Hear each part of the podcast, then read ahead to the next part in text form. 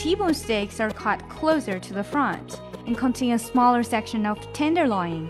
They are best grilled or broiled to medium rare temperature.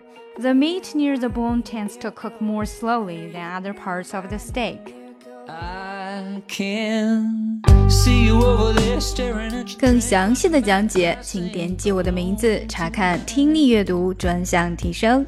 And 关注公众号 ES Post，每天接收跟读推送。 gonna treat you right. Well, it's probably not my place, but I'm gonna say it anyway. Cause you look like you hadn't felt the fire, had a little fun, hadn't had a smile.